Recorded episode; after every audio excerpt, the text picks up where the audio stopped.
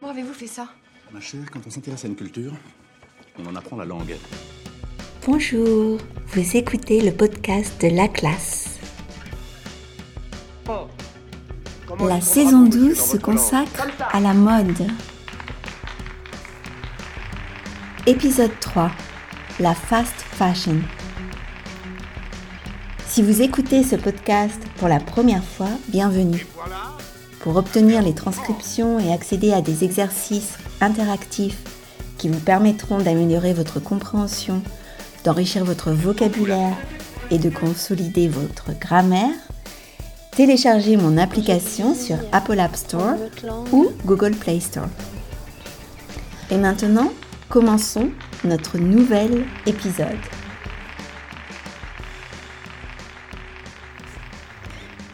Bonjour chers auditeurs et chères auditrices. Je suis de retour. Aujourd'hui, je vais vous parler de la fast fashion. Dans le cours du podcast que vous trouverez dans notre application, nous allons étudier le mot plus et sa prononciation variable en français, selon le contexte de la phrase où il est employé. Nous allons explorer comment sa prononciation peut varier en fonction du sens et de la structure grammaticale de la phrase. On y va. La fast fashion est un terme utilisé pour décrire un modèle commercial dans l'industrie de la mode. Il se caractérise par la production de vêtements à bas prix et en grande quantité, avec des cycles de production rapides. Ce modèle a gagné en popularité ces dernières années en raison de sa capacité à proposer des vêtements à la mode à des prix abordables. Cependant, la production à grande échelle et à bas coût de la fast fashion a un impact dévastateur sur l'environnement. Les matières premières utilisées, comme le coton et le polyester, exigent des ressources considérables telles que l'eau. La fast fashion contribue à 20% des rejets mondiaux d'eau usée et les textiles sont estimés représenter environ 9% des pertes annuelles de microplastiques dans les océans. De plus, selon l'ONU, la fast fashion est responsable de 10% des émissions mondiales de carbone. Si rien ne change, d'ici 2050, l'industrie de la mode utilisera un quart du budget carbone mondial.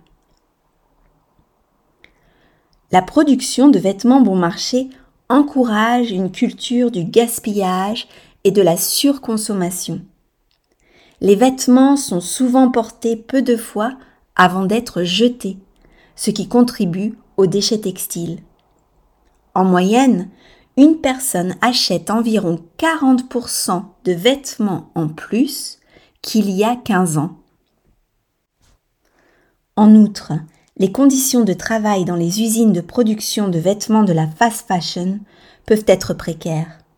Les travailleurs, souvent dans des pays en développement, peuvent être soumis à de longues heures de travail, à de faibles salaires et à des conditions de travail dangereuses.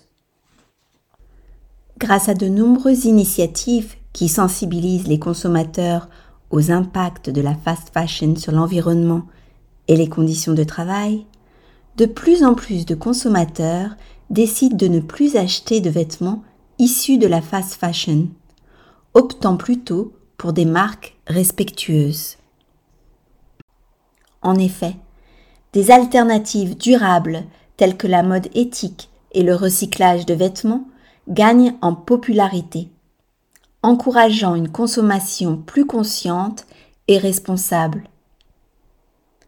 En conclusion, la fast fashion offre des vêtements à la mode à des prix abordables, mais elle a un impact négatif considérable sur l'environnement et les conditions de travail.